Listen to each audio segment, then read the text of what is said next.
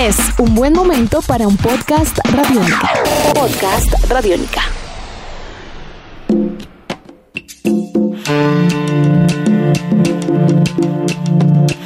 Bienvenidos a Simona Dice, este podcast en donde viajamos por el mundo con música, sin ninguna visa, sin ningún pasaporte. Hoy nos quedamos en Colombia, pero con el espíritu en el Caribe, en el Pacífico, en la sabrosura, en el rock and roll, en el groove, en el soul, en el RB y en la salsa. Porque esta agrupación mezcla esto y mucho más con sede en la ciudad de Bogotá. Hoy podcast de Salsa and Groove en Radiónica.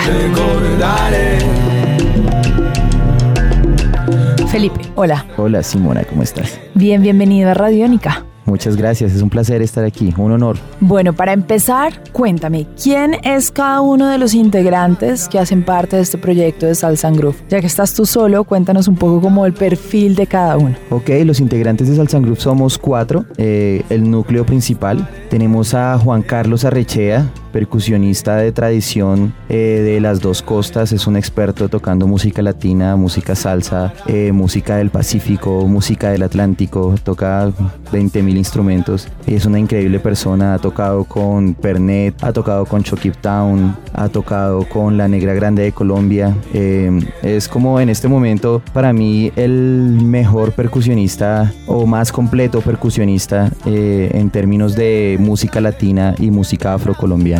¿Quién más está en ese orden de...? Está Juanca, está Mauricio García, eh, líder de Nebula Studio, él tiene su propio estudio, Nebula Studio, muy recomendado, ha hecho discos de Messier Periné, ha trabajado con Diamante Eléctrico, eh, tiene su banda increíble que se llama Monitor.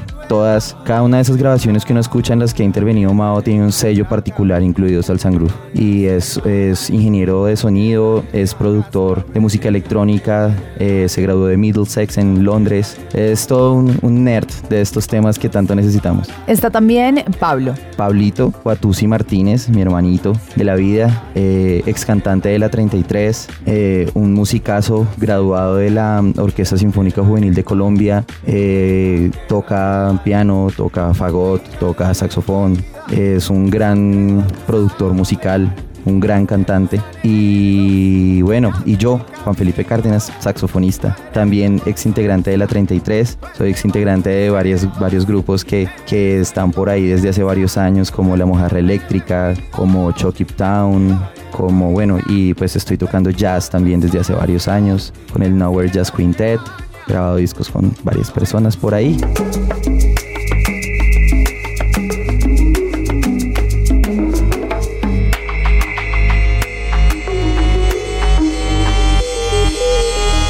Salsa and Groove, ¿ustedes de dónde surge la necesidad de hacer este proyecto después de esas diferentes historias? Eh, precisamente de eso, de todas esas diferentes historias y de todas esas como investigaciones a partir de la música colombiana al principio, a partir del, como del, de la investigación y de lo que vimos que estaba sucediendo con, con la música y con las tecnologías en la música. Y en ese entonces eh, Pablito y yo estábamos haciendo salsa con la 33. Entonces empezamos a experimentar. Él por su lado tenía un, un, experimento con dos integrantes diferentes de la 33 que ya se llamaba Salsa Groove. Y yo por otro lado estaba con Mao también y con Palo, que es como fue integrante de ambos. Eh, estábamos también componiendo música electrónica eh, enfocada como hacia lo latino, hacia lo... Sí, como buscando que, que, la música electrónica también tuviera, como ha pasado con el jazz, que existe el Latin jazz, o como ha pasado con muchos géneros, que digamos que la música electrónica también tenga ese, ese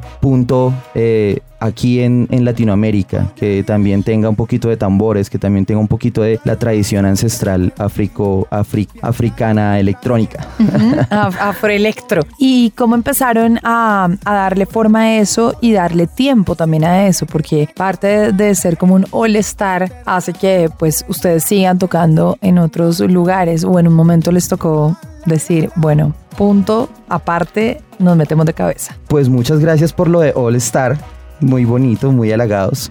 Eh, empieza, empieza eh, cuando estábamos en la 33, eh, veníamos ya con este proceso. Pablito y yo nos reunimos en una gira que tuvimos que estábamos en Ecuador y nos dimos cuenta que los dos estábamos buscando un camino muy parecido, como in, innovar a partir de la música electrónica hacia lo latino. Entonces dijimos, bueno, armemos el combo. Yo conozco un nerd increíble en música electrónica, eh, ya los dos conocíamos a Juanca, entonces digamos que empezamos a componer la música, hicimos la música y se la llevamos a Mao y empezó este proceso largo que lleva ya aproximadamente dos años y medio, va para tres años, pero que empieza como tú sabes que la música electrónica empieza con la preproducción de los beats, o sea, no es, no es como uno hace salsa, que tú vas a tu casa y compones toda una canción y haces papel para el bajo, papel para el piano y luego en el ensayo la montan y luego va y se graba.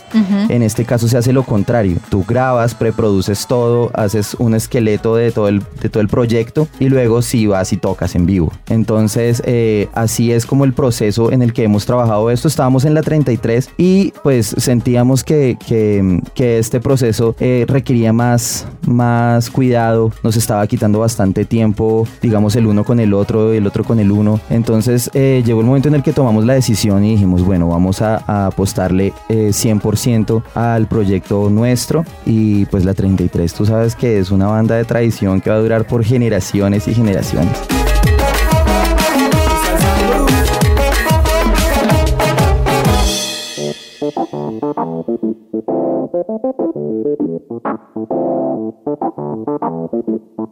Una sonrisa, una pena te va a matar.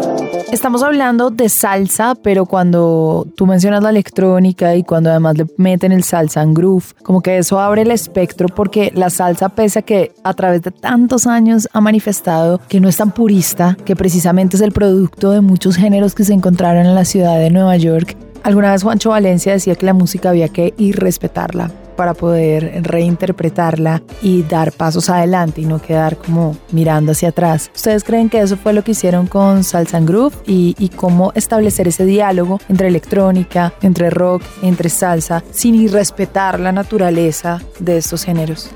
Tú sabes que para mucha gente eh, llegar a, algún género eh, y experimentar con un género siempre va a levantar eh, críticas de toda clase. Eh, empezó con la salsa, tú ves este, esta clase de, de, polémicas cuando hablas, por ejemplo, con un cubano y le dices que la salsa es de Nueva York, cuando todos sabemos que salsa es un término que se inventó después de, de, la música cubana, del son, del guaguancó, de la rumba, y pues que levanta precisamente esa ampolla. La salsa era o es son guaguancó y sigue siendo eso. Entonces, em, por ejemplo, el bugalú. El bugalú es el producto de la fusión entre la salsa y el rock.